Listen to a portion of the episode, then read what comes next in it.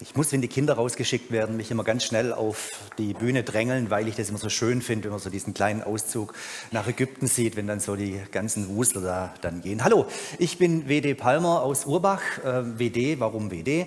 Die Frage kommt immer. Thomas hat schon gesagt, äh, ich heiße eigentlich Wolf Dieter, das sagt aber seit 38 Jahren eigentlich äh, niemand mehr zu mir. Das ist mein geistlicher Kampfname. Ich bin mit 15 zum Glauben gekommen und habe dann in der Jugendgruppe so das Pendant eures Flames, eures legendären damals den Namen WD bekommen und war nicht mehr Palmi oder Wölfle oder wer auch immer. Und deswegen trage ich den tatsächlich. Ich hatte sogar ein paar Jahre geschafft, dass der im, äh, im, im Jahrbuch äh, unseres Bundes als WD aufgeführt wurde. Jetzt sind die Konservativen irgendwie wieder gekommen. Jetzt heiße ich dort wieder Wolf Dieter. Aber WD reicht. Ich bin äh, Vater von drei großen Kindern. Äh, die kleinste davon, die jüngste, ist heute mit mir hergekommen, weil sie irgendwie tolle Kontakte zu eurer Jugendgruppe hat. Daher weiß ich davon auch Dinge. Meine Frau ist dabei als mein Chauffeur und Klackhör natürlich. Ähm, ich habe gerade ein Augenproblem, wenn ihr euch wundert, warum ich ein bisschen komisch gucke. Das ist eine Uveitis, keine Bindehautentzündung. Keiner muss Angst haben, dass wenn ich ihm die Hand schüttle oder ihm zu nahe komme, er sich anstecken kann. Ist nicht ansteckend, deswegen habe ich vielleicht Manchmal Schwierigkeiten mit dem Lesen gerade, aber ich tue mein Bestes. Schön, dass ich hier sein darf. Ich freue mich da immer wahnsinnig darüber, Gelegenheit zu haben. Wir haben inzwischen zwei Pastoren in Urbach und da werden dann die Laienprediger nicht mehr so oft gebraucht. Deswegen umso lieber hier. Zum Thema. Ich möchte euch heute etwas darüber erzählen, wie Jesus Menschen anschaut. Und komme dazu zu Johannes 4, Vers 4. Ich lese nach Hoffnung für alle. Sein Weg führte ihn auch durch Samarien, unter anderem nach Sychar. Dieser Ort liegt in der Nähe des Feldes, das Jakob seinem Sohn Josef geschenkt hatte. Dort befand sich der Jakobsbrunnen. Müde von der langen Wanderung setzt sich Jesus an den Brunnen. Es war gerade Mittagszeit. Da kam eine Samariterin aus der nahegelegenen Stadt zum Brunnen, um Wasser zu holen. Jesus bat sie, gib mir etwas zu trinken denn seine Jünger waren in die Stadt gegangen, um etwas zu essen einzukaufen. Die Frau war überrascht, denn normalerweise wollten die Juden nichts mit den Samaritern zu tun haben. Sie sagte, du bist doch ein Jude, wieso bittest du mich um Wasser? Schließlich bin ich eine samaritische Frau. Jesus antwortete, wenn du wüsstest, was Gott dir geben will und wer dich hier um Wasser bittet, würdest du mich um das Wasser bitten das du wirklich zum Leben brauchst. Und ich würde es dir geben. Aber Herr, meinte da die Frau, du hast doch gar nichts, womit du Wasser schöpfen kannst. Und der Brunnen ist tief. Wo willst du das Wasser für mich hernehmen? Kannst du etwa mehr als Jakob, unser Stammvater, der diesen Brunnen gegraben hat? Er selbst, seine Kinder und sein Vieh haben schon daraus getrunken. Jesus erwiderte, wer dieses Wasser trinkt, wird bald wieder durstig sein. Wer aber von dem Wasser trinkt, das ich ihm gebe, der wird nie wieder Durst bekommen. Dieses Wasser wird ihm zu einer Quelle, die bis in das ewige Leben hineinfließt. Dann gib mir doch dieses Wasser, Herr, bat die Frau, damit ich nie mehr durstig sein muss und nicht mehr immer wieder hierher kommen muss, um Wasser zu holen. Und jetzt wird spannend. Jesus entgegnete, geh und ruf deinen Mann, dann kommt beide hierher. Ach, ich bin nicht verheiratet, wandte die Frau ein. Das stimmt, erwiderte Jesus. Verheiratet bist du nicht. Fünf Männer hast du gehabt und der, mit dem du jetzt zusammenlebst, ist nicht dein Mann. Du hast die Wahrheit gesagt. Erstaunt sagte die Frau, ich sehe, Herr, du bist ein Prophet. Grob der Sachverhalt. Samarien, heute liegt es im nördlichen Westjordanland, Palästinensergebiet. Die Samariter sind einer der zehn abgespaltenen Stämme Israels eigentlich keine Juden in unserem Sinne. Sie waren Teil des Nordreichs, hatten einen eigenen Tempel, nicht der, von dem wir in der Bibel immer lesen, den von David. Ganz kompliziert, wahrscheinlich so ähnlich wie bei uns zu Hause in Ober- und Unterurbach. Man ist zwar eigentlich verwandt, aber spricht trotzdem nur ungern miteinander. Also auf jeden Fall ist es kein Ort, an dem sich rechte Juden aufhalten würden. Zumindest nicht länger als für die Durchreise notwendig. Und Jesus spricht diese Frau an. Warum? Wegen Wasser? In der Geschichte steht nichts davon, dass er überhaupt Wasser von ihr bekommt. Zwar sagt die Frau, du hast nichts zum Schöpfen, aber es ist heute bekannt, dass Brunnen in der Römerzeit, die an wichtigen Verkehrsstraßen lagen, immer eine Schöpfmöglichkeit hatten und normalerweise sogar von Soldaten bewacht waren. Dieser Jakobsbrunnen, von dem hier die Rede ist, ist einer der wenigen Orte in der Bibel, die tatsächlich auch heute genau verortbar sind und von denen man weiß, wo sie liegen. Er liegt genau an einer großen Verkehrsstraße, die Nord-Süd-Richtung, das Römische Reich östlich des Mare Nostrums, des Mittelmeers, durchschneidet. Es ist davon auszugehen, dass dieser Brunnen gut gesichert, gut eingerichtet war, mutmaßlich sogar irgendwo zwei römische Legionäre im Schatten eines Maulbeerbaums saßen und geschaut haben, was sich da so tut. Geht es Jesus um das Wasser an dieser Stelle? Braucht er irgendwas? Ich gehe davon aus, dass die Jünger sind gerade zum Essen kaufen in der Stadt, dass sie sich vorher gesittet den äh, Durst gestillt haben, bevor sie zum Einkaufen in die Stadt gehen. Ich glaube, das Wasser ist eher so eine Hucklein, ein Gesprächsaufhänger. Jesus spricht sie an. Die Frage nach dem Wasser ist so ungefähr wie die Frage nach Feuer an der Theke in einer Bar. Also so hat man das früher gemacht, bevor es Tinder gab und so. Einfach so eine Kontaktaufnahme, ein Eisbrecher, Kontaktaufnahme. Warum? Warum spricht Jesus eine fremde Frau an? Ein Unding in der damaligen Zeit. Weil er sie durchschaut, weil er sie ansieht und weiß, wer sie ist und wie sie lebt. Eine Frau mehrfach weggeworfen, vom Mann ausgestoßen. Beim ersten Mal ist es noch ein normaler Prozess im alten Judentum und danach ist sie eigentlich ein Paria. Warum er sie verstoßen hat, weiß man nicht. Dass danach nicht sehr viel mehr für sie übrig war als wechselnde Beziehungen oder die Rolle einer Konkubine oder Hure. Das war damals so. Die einzige Einnahmequelle für eine ausgestoßene Frau. Ist sie darum mittags in der Hitze am Brunnen? Der Brunnen ist normalerweise der Treffpunkt der Frauen des Dorfes, so unser Rewe oder so. Die kommen aber morgens oder abends und nicht mittags.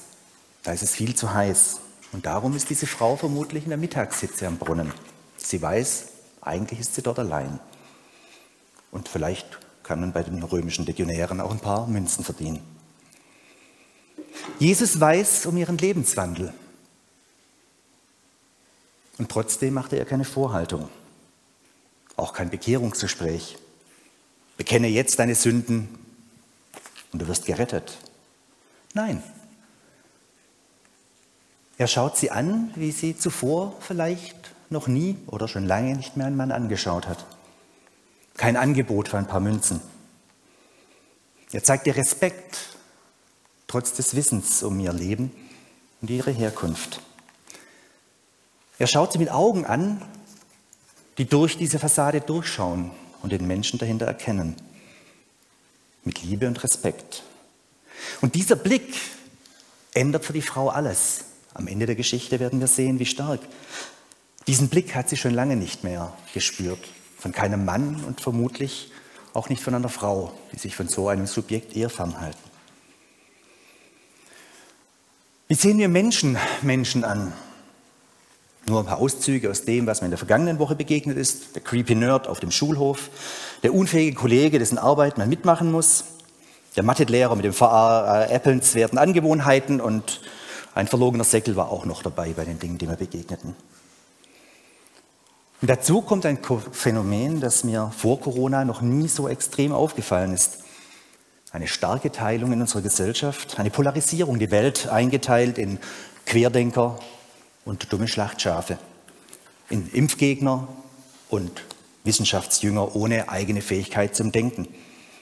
Und der Russlandkrieg oder Ukraine-Krieg durch Russland mit all seinen Auswirkungen macht es nicht einfacher. Die Welt teilt sich immer stärker in unversöhnliche Lager.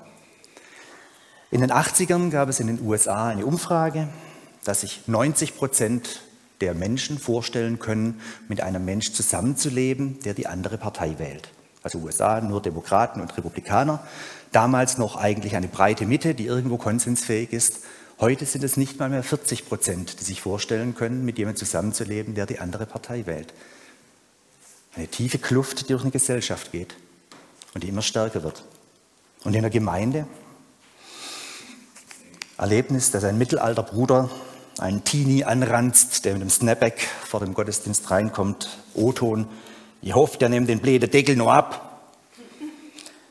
Senioren, die sich beim Lobpreis der Jugendband demonstrativ die Ohren zuhalten oder sogar den Raum verlassen, obwohl die Band 10 Dezibel leiser, also halb so laut ist wie unser Posaunenchor. Ich habe es gemessen.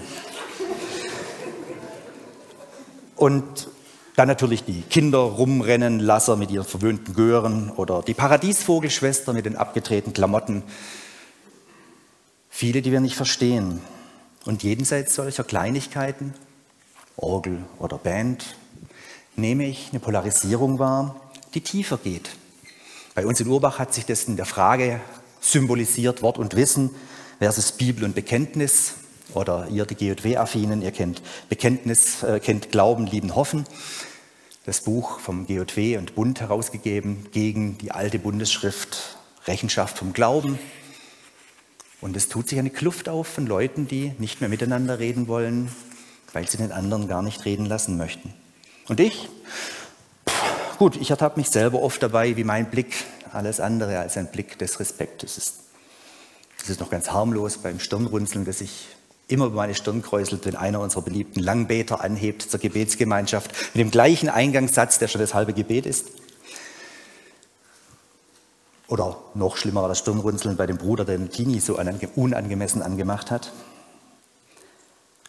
Und zur Zeit der Maskenpflicht wurde es dann spannend, als dann die im Gottesdienstraum saßen, die die Maske demonstrativ unter der Nase getragen haben, um zu zeigen, dass sie das alles doof finden, was wir da machen.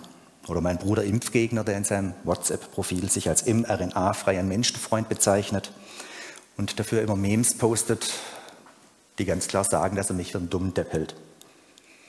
Schwierig. Es fällt mir extrem schwer, diese Menschen nicht abfällig anzuschauen. Was hat das nun mit Menschen durch Jesu Augen zu sehen zu tun? Wie schaut Jesus die Menschen an? Die Geschichte am Jakobsbrunnen ist kein Einzelfall. Das ist Jesu Art, Menschen zu sehen. Es sind von ihm viele Geschichten überliefert, in denen er Menschen anschaut, sich ihnen zuwendet, ihnen ganz bewusst begegnet. Das hat System bei Jesus. Lukas 7, die Hure beim Pharisäer Simon, Johannes 8, die verhinderte Steinigung, Lukas 19, Zöllner Zachäus. Wir kennen schon aus dem Kindergottesdienst viele Geschichten, in denen Jesus sich Menschen zuwendet und sie anschaut. Und Jesus hält dabei keine Konvention auf.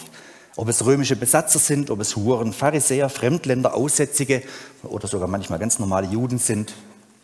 Jeder kommt in seinen Fokus. Und Jesus sieht den Menschen, der ihm begegnet, nicht als Störer oder als lästigen Bittsteller an. Er trennt sie nicht in Leute, die kluge Fragen stellen und Idioten. Er teilt sie nicht in Kollaborateure mit den Römern und Zeloten, die Widerstandskämpfer. Wahrscheinlich das Pendant zu den heutigen Impfgegnern und Geimpften oder so. Johannes 10, Vers 14. Ich bin der gute Hirte. Ich kenne meine Schafe und sie kennen mich. Und so wie mein Vater mich kennt und ich den Vater, ich gebe mein Leben für die Schafe. Und selbst die, die kommen, um ihn ganz bewusst aufs Glatteis zu führen, die ihn herausfordern und ihn der Schriftunkenntnis überführen möchten oder der Sünde oder des falschen Lebens oder des falschen Umgangs, kanzelt er nicht ab, sondern er holt sie dort ab, wo sie stehen. Als die Schriftgelehrten kommen und ihn des Heilens am Sabbat überführen möchten, weiß er, was sie wissen. Er kennt ihre Position. Er versteht, wie sie ticken und er hat sich mit dem, wie sie sind, auseinandergesetzt. Er macht sich nicht über sie lustig und er verdammt sie an dieser Stelle nicht, obwohl sie als Oberstudierte eine Religion geschaffen haben, die mit der Liebe Jesu und der Liebe Gottes, wie Jesus wieder ins Zentrum rückt, wenig zu tun hat sondern aus 613 Mitzvot, Geboten und Verboten besteht, die kein Mensch halten kann. Und wie Paulus klar sagt, wer sich diesem Gesetz unterordnet, der wird durch das Gesetz gerichtet. Und dennoch holt er sie dort ab, wo sie stehen. Tja, aber Jesus ist auch was anderes. Also man, er ist ja nicht ich und, und er ist Christus und er ist Gottes Sohn. Und das, was Jesus kann, das muss ich doch nicht können. Also ich kann auch nicht über Wasser gehen und so. Das kann er doch nicht von mir erwarten, dass ich sowas kann und dass ich den Kerl, der seine Hecke immer so schneidet oder nicht schneidet, dass man dort nicht zu zweit nebeneinander auf dem Gehweg laufen kann, dann irgendwie auch noch wohlwollend anschaue. Gott kam als Mensch in die Welt, um uns mit Gott zu versöhnen. Und wir, die wir versöhnt sind, sind klar aufgefordert, dies auch zu tun. Vielleicht kennt ihr das Gleichnis vom unbarmherzigen Schalkknecht, also einer, der von seinem Chef seine Schulden erlassen bekommen hat und dann nicht willens ist, seinem kleinen Untergebenen auch die Schulden zu erlassen. Und sein Chef dann klar sagt, dann musst du mir dein Zeug auch zurückzahlen. Also so spielen wir nicht. Ja, aber doch nicht den faulen Penner, der vorm Rewe mit dem Bier sitzt. Den kann ich doch nicht wohlwollend anschauen, oder? Oder den Albaner, der nach Deutschland kommt, weil er sich hier auf Sozialhilfekosten die Zähne richten kann. Hm. Und erst recht nicht den Bruder, der in der Gemeinde hinter meinem Rücken über mich Schlechtes erzählt. Und nicht den Impfgegner, der gegen die Gemeindeleitung agitiert. Und sicher nicht über den jungen Mann, der sich in der Gemeinde als transsexuell geoutet hat. Das geht gar nicht. Auf keinen Fall. Lukas 6, Vers 36. Seid so barmherzig wie euer Vater im Himmel. Richtet nicht über andere, dann werdet ihr auch nicht gerichtet werden. Verurteilt keinen Menschen, dann werdet auch ihr nicht verurteilt. Wenn ihr bereit seid, anderen zu vergeben, dann wird auch euch vergeben werden. Gebt, was ihr habt, dann werdet ihr so reich beschenkt werden, dass ihr gar nicht alles aufnehmen könnt. Mit dem Maßstab, den ihr an andere legt, wird man euch auch messen. Bittere Pille für mich. Muss es sein? Und wie kriege ich das überhaupt hin? Aber vielleicht können wir versuchen, vom Meister zu lernen. Wie kann Jesus das? Er ist ganz Mensch. Nicht so irgendwie so halb Gott, halb Mensch. Er ist ganz Mensch mit allen Zipperlein. Beim Anblick der Volksscharen aber erfasste ihn tiefes Mitleid mit ihnen, denn sie waren abgehetzt und verwahrlost wie Schafe, die keinen Hirten haben. Meist wird das Wort, das hier mit Mitleid übersetzt wird, Esplanchnisei, Splantichnomai, mit Mitleid übersetzt. Wörtlich steht es eher für, es schnürte ihm die Eingeweide ab. Es zerriss ihm den Leib. Jesu Mitleid ist nicht irgendein überhebliches, ach ja, der arme Kerl da werft ein paar Münzen in seinen Hut oder so. Nein, Jesus leidet von ganzem Herzen, mit seinem ganzen Körper und seiner Seele, mit den Menschen, die ihm begegnen. Und das macht er bis zum Tod. Jesus sieht in der Samariterin nicht eine Ausländerin, nicht eine Frau, die sich nicht schickt anzusprechen, Sünderin, Ehebrecherin, Hure. Durch das schaut er einfach durch. Er sieht einen Menschen, Prädikat von Gott geliebt. Durch welche Umstände dieses Gegenüber auch zutiefst gebrochen ist, am Rande der Gesellschaft angekommen ist, aus dem Raster gefallen ist. Er sieht durch und es schnürt ihm die Eingeweide ab, sie so zu sehen. Jesus sieht den AMG-Daimler-Fahrer mit offenen Auspuff, der um 6 Uhr morgens bei uns die gesamte Straße immer weckt. True Story, Bro. Nicht als den dummen Petrolhead, dem ich gerne den Auspuff zuschnüren wollte, sondern es schmerzt ihn fast körperlich, dass ein Mensch, den Gott liebt, ein so geringes Selbstbewusstsein hat, dass er auf diese Art versuchen muss, Aufmerksamkeit und Bedeutsamkeit zu heischen. Er sieht den Querdenkern die die Montagsdemonstration im Osten gekapert haben und sich ihren Frust gegen das Impfen und den mutmaßlichen Deep State, der uns alle kontrollieren möchte, von der Seele schreien, nicht als Wirrköpfe, sondern er nimmt ihre Unsicherheit und Angst, die durch Desinformation in wirren Telegram-Kanälen zur Wut wird, wahr und sieht den Menschen dahinter. Und vermutlich, und da komme ich jetzt absolut an meine Grenzen, kann er sogar den unbescholtenen Familienvater, der in Butscha oder Isium zum Täter wurde, mit Mitleid anschauen. Dieser Wechsel der Perspektive ist das Gegenüber Störer oder Opfer, Wirrkopf oder Verführter, Bedrohung oder Bedroher, Bedrohter, Angstmacher oder selbst zutiefst Verängstigter. Das ist das, was den Blick Jesu ausmacht. Wir leben in einer Zeit, in der gerade die sozialen Medien tiefe Furchen zwischen Menschen ziehen, die sich ansonsten eigentlich ganz gut verstanden haben. Auf Insta und auf Facebook gibt es nur Provokation, neben Katzen und Urlaubsbilder natürlich. Ein witziges Mem ist schneller gepostet als eine differenzierte Stellungnahme. Und irgendein Hasspost zu reposten bringt in der eigenen Bubble Daumen hoch und Smileys und in der fremden Bubble eh nur Kopfschütteln und bestenfalls das lächerliche Emoticon. Statt in der Qualität von Memes und Facebook zu kommunizieren und miteinander umzugehen, müssen wir uns die Frage stellen, was das Gegenüber wirklich umtreibt. Können wir uns nur Plattitüden an den Kopf werfen oder können wir versuchen, das verirrte Schaf zu sehen? Denn oft sind wir nur beides irre Schafe, denen mehr Demut gut zu Gesicht stehen würde. Ein altes indianisches Sprichwort sagt, urteile nie über einen Menschen, wenn du nicht einen Tag in seinen Schuhen gewandert bist. In vielen Gemeinden wurde das große C und die notwendigen Maßnahmen zur Umsetzung der Corona-Verordnung zum Streitpunkt. Wir hatten in Urbach Gottesdienste schon wieder nahezu ohne Auflagen möglich, trotzdem unter 3G angesetzt. Einfach um die in Schutz zu nehmen, die sich vielleicht schwer tun und dann nicht kommen möchten und haben dafür eine, Impfst äh, eine Impfstation, ja, eine Teststation aufgebaut, sodass jeder niederschwellig und ohne sich dort irgendwie kenntnis, kenntlich zu zeigen, kommen konnte, sich vor dem Gottesdienst testen, um möglichst allen die Möglichkeit zu geben, und das als Schutzmaßnahme und Verringerung einer Hürde, um im Gottesdienst dabei zu sein, von uns geplant war, führte zu viel, führte zu viel hintenrum Geschimpfe und dazu, dass einige gar nicht mehr gekommen sind. Ein sachliches Gespräch war leider meistens nicht möglich. Gerade sind es in etlichen Gemeinden theologische Fragen oder besser Fragen des Bibelverständnisses, die zu Keilen in der Gemeinde, zur Auseinandersetzung und in manchen Gemeinden, die ich kenne, auch zu Krisen führen. Schon das Gendersternchen wird als Kulminationspunkt für Angst vor dem Untergang des christlichen Abendlandes gesehen. Und wer sich in der Gemeinde nicht klar für die Baptist Principles ausspricht, fällt unter den Generalverdacht des Libertinismus. Warum führen diese Themen immer oder so oft zu handfestem Streit oder gar keinem Streit mehr, sondern zur kategorischen Ablehnung? Nicht nur der Meinung des anderen, die muss ich ja nicht mit nach Hause nehmen, sondern zur Ablehnung des Geschwisters mit der abweichenden Meinung. Ist es die Furcht vor Veränderung der Gesellschaft? Furcht, mit Dingen konfrontiert zu werden, die ich nicht gewohnt bin?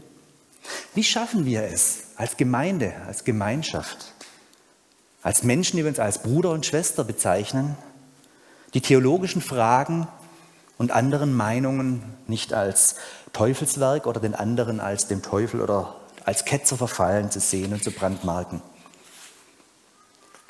Vielleicht müssen wir auch da lernen, dass Geschwister mit anderer Meinung und Überzeugung nicht als stockkonservativen oder libertanistischen abgekanzelt werden, sondern dass er genauso wie ich ein suchendes Schaf ist. Es gibt den alten Spruch, What would Jesus do? WWJD. Ich habe daraus jetzt ein äh, HWJLAH gemacht. Das sind halt längere Armbänder. How would Jesus look at him oder her?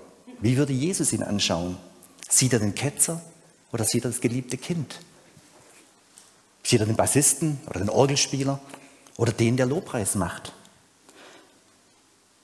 Wir als Gemeinde haben nicht viel, was wir den Menschen um uns herum anbieten können.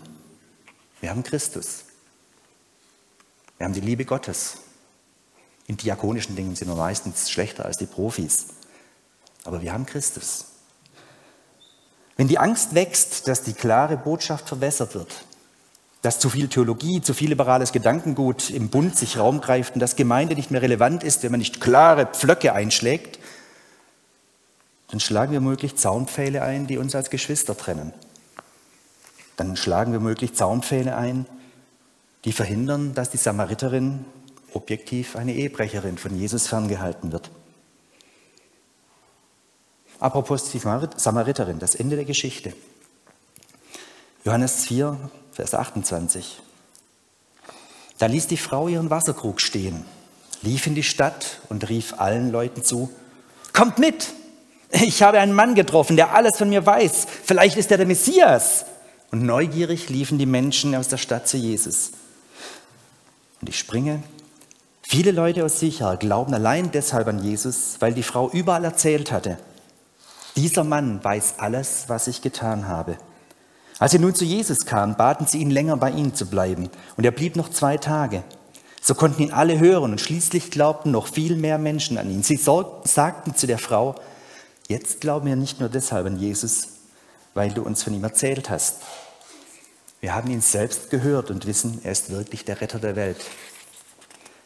Die Frau berichtet, was sie mit Jesus erlebt hat weil er keine Pflöcke eingeschlagen hat zwischen sich und ihr, sie nicht als unrein empfand, sondern sie mit Liebe angeschaut hat und durchschaut hat. Sie hat ihre Angst verloren. Sie geht auf Menschen zu, davor ein Unding, da sie ein Paria in ihrem Dorf war. Und sie wird zum Multiplikator dieser Liebe. Es wird nicht erwähnt in dem Text, auf welche Art und Weise, wie oder ob sie ihre Verhältnisse geordnet hat. So viele Optionen hatte sie damals gar nicht. Wer als Frau damals einmal auf dieser schiefen Bahn war, hatte keine Möglichkeit, in der Gesellschaft wieder hochzukommen. Betteln oder Huren. Nicht sehr viel mehr. Wir schauen wir die Menschen in unserem Ort und in unserer Gemeinde an. Ängstlich, überheblich? Empfinden wir uns als Hirten? Liebevoll?